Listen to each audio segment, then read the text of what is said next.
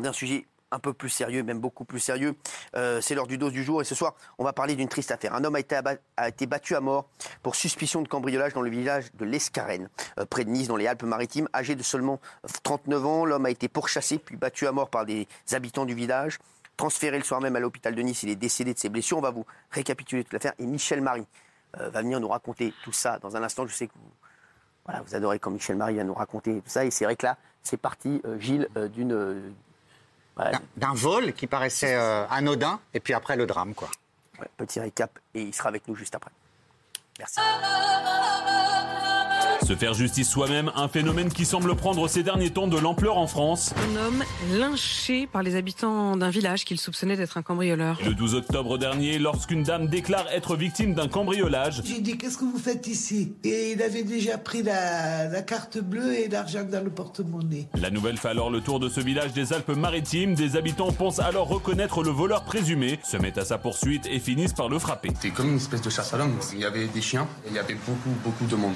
J'ai vu plein de jeunes euh, sur lui et lui qui disait non, c'est pas moi, c'est pas moi. L'homme suspecté d'être l'auteur du cambriolage est alors transféré à l'hôpital mais décédera deux jours plus tard des suites de ses blessures, laissant ainsi sa femme désemparée et en colère. D'où on va tuer quelqu'un euh, sous prétexte qu'il a volé quelque chose On l'arrête, on laisse la justice faire son travail. Un homme battu à mort après des accusations de cambriolage, le récit d'un drame ce soir dans TPMP. Vous savez, on aime le nouveau détective et Michel Marie, grand reporter au nouveau détective, est avec nous. Et c'est vrai qu'il va nous raconter cette histoire dont tout le monde a parlé, qui est incroyable. Vous allez nous donner votre avis aussi euh, sur cette affaire. Euh, que s'est-il passé euh, Michel, déjà, bonsoir, merci d'être là. Qu'est-ce qui s'est passé dans le village de l'Escarène le 12 octobre dernier? Alors, le 12 octobre dernier, une femme de 66 ans, Muguette, est seule à son domicile. Son mari n'est pas encore rentré, il est 20 heures. Elle est en train de rebrancher une télévision dans sa chambre et d'un seul coup, elle voit une ombre furtive dans son salon. Donc elle réagit instantanément, elle interpelle le l'ombre euh, en lui demandant euh, mais qu'est-ce que vous faites chez moi? Et euh, l'individu porte une capuche, un sac à dos et quitte assez précipitamment le domicile. La Huguette hurle, donne l'alerte, appelle son mari, lequel mari appelle la belle-sœur, la belle-sœur appelle les gendarmes. Enfin bon, il y a tout un enchaînement d'appels, l'alerte est donnée, et les cris de, cette femme, euh, un voisin qui était à l'extérieur à ce moment-là euh, lui dit mais qu'est-ce qui se passe? Elle raconte rapidement euh, ce qui s'est passé. Et ce voisin va se lancer à la poursuite du voleur rejoints par d'autres, ils sont en tout une vingtaine, il y a des chiens, et ils finissent par euh, voir un type qui correspond au signalement euh, donné par euh, Muguette. Ils lui sautent dessus, ils vont le rouer de coups, les chiens vont s'en mêler, les chiens vont mordre, ils vont le pulvériser. et un des individus, un des protagoniste va appeler les gendarmes, mais il est déjà tard, il est 21h45 je crois. Euh, et lorsque les gendarmes arrivent sur place, ils ne peuvent que constater l'état critique euh, de ce garçon. Ce garçon, il s'appelle Jérémy, Jérémy da Silva, il a 39 ans. Euh, et honnêtement, en l'état, rien ne prouve c'est lui. que c'est lui. On ne retrouve pas, parce que le préjudice, c'est une carte bleue et 45 euros. On ne retrouve pas euh, sur lui ni la carte bleue, ni de l'argent liquide. On sait que dans l'après-midi, il était avec sa petite amie qui s'appelle Olivia à Nice. Ils ont passé un moment ensemble euh, et puis sont un peu embrouillés, ce qui fait que euh, va remonter à l'Escarène en voiture pendant que Jérémy, donc la victime, va prendre le train. Et là où on peut peut-être trouver une explication, c'est qu'à la gare de l'Escarène, pour aller à son domicile, il y a environ 800 mètres, Jérémy va passer devant le domicile de Muguette. Et peut-être qu'il y a eu une confusion. Je ne dis pas que Muguette a eu des hallucinations, mais en l'état, d'ailleurs, ça fait quand même deux mois que cette histoire euh, euh, a eu lieu. Hein, C'était le 12 octobre. Euh, L'enquête n'a pas avancé d'un millimètre. Euh, personne n'a été mis en examen. et entre-temps, j'ai oublié évidemment de dire le principal, c'est que Jérémy est décédé des suites de ses blessures d'une perforation de l'intestin grêle suite à des coups Donc vous imaginez la violence. C'était combien? Une vingtaine a priori. Mais c'est une horde sauvage. Hein. C'est une horde sauvage. Gilles. Ce qui est très étonnant, c'est qu'entre le 12 octobre et aujourd'hui, avant euh, l'enquête de Nice matin, il y a eu une chape de plomb.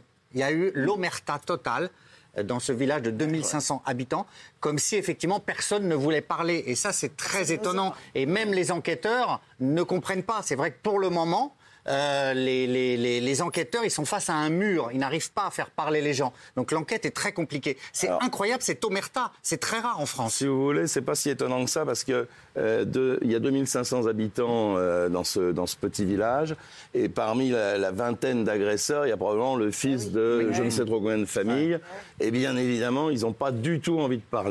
Donc oui, effectivement, vous avez raison, il y a l'omerta, mais voilà, la raison, je crois que c'est celle-là. Alors dites-moi, il paraît justement qu'il y a un des criminels qui aurait été identifié, vous allez me dire si c'est vrai ou pas, et qui est en fuite à l'étranger. C'est ce que le- oui, effectivement, je confirme. Ah bon, très bien. Oui. Et c'est pour ça qu'il y a une hype en ce moment de se faire la justice soi-même. Et on voit là que c'est typiquement une bombe à retardement. Parce que les milices armées, les chasses à l'homme, les règlements de compte comme ça, c'est une catastrophe. Donc il Je faut que suis la content justice. de vous l'entendre dire. Bah oui, il faut que la La justice, justice, c'est la passe, il faut que la justice soit pas laxiste. Mais bien et la justice, c'est pas ça en fait. Voilà. Mais Pour évidemment, 45 balles et une carte bleue, il y a ce- peut-être un mec qui n'est pas responsable qui a été buté.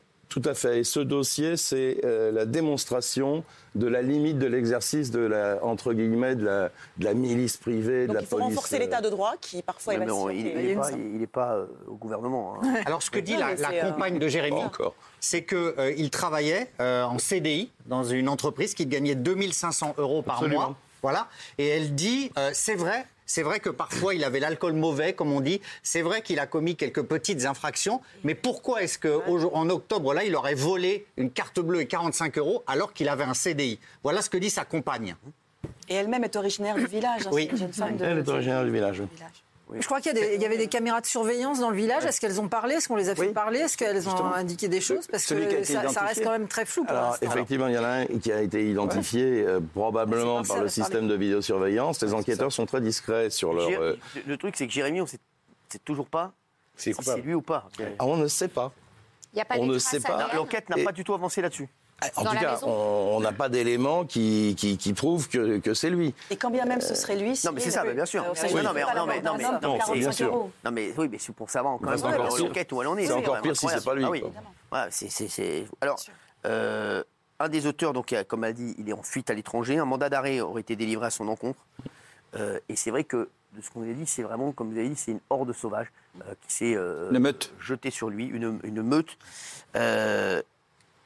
Elle est menée, euh, l'enquête aujourd'hui, euh, par la gendarmerie de, de- de- de Nice. De Nice, Et- la, la SR de Nice. c'est ça. Et comme disait Gilles, c'est vrai qu'aujourd'hui, euh, les habitants indiquent que les journalistes ne devraient pas s'occuper de cette affaire, ou encore euh, ne pas vouloir s'en mêler et répondre aux questions. C'est privé, ça ne regarde pas. Je ne veux, ils disent qu'ils ne veulent pas d'histoire. C'est tellement facile.